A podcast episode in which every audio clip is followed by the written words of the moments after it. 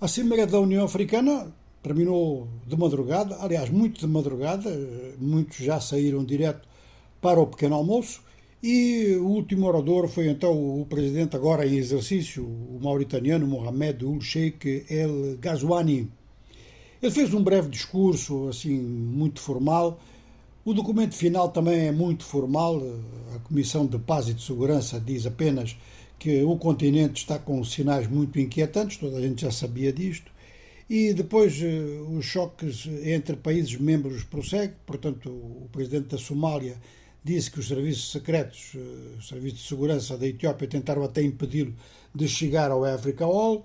Por outro lado, Marrocos e Argélia continuaram a trocar flechas a propósito do Saara Ocidental e a RDC e o Ruanda naturalmente que se opõem em tudo o que diz respeito à segurança nos Grandes Lagos, particularmente à ação do M23 no leste do Congo.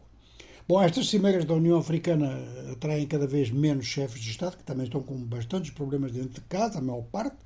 Assim, foram 30 presenças eh, presidenciais.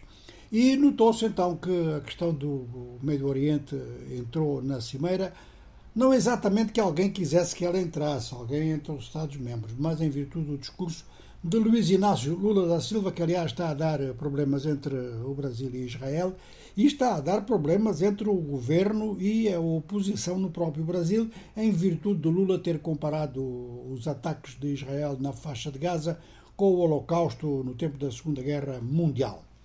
De maneira que, superada esta, esta cimeira, agora o presidente em exercício vai nomear um grupo de apoio, o seu grupo de, de assessores, e, no mais, a Comissão Africana, que é, no fundo, o órgão mais decisivo e com mais capacidade de atuação, vai manter-se tal como está.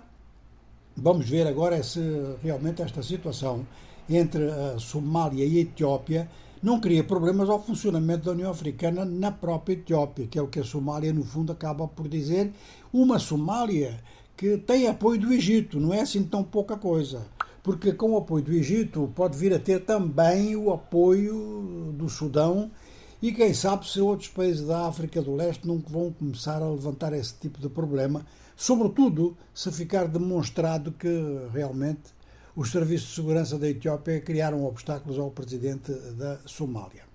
Bom, no próximo sábado há uma outra cimeira, cimeira da CDAO, a Comunidade Económica dos Estados da África do Oeste, sobre a situação na área após a retirada de três países com regimes militares, o Burkina Faso, o Mali e o Níger. E aí então vão ser tomadas decisões que tudo indica. Primeiro dizia-se que a entidade estava pronta a readmitir os três países, portanto, a acabar com as sanções e evitar assim a saída. Embora esses países tenham já formado uma aliança, que eles chamam Aliança dos Estados do Sahel, com algumas medidas que podem vir a ser irreversíveis se demora muito tempo.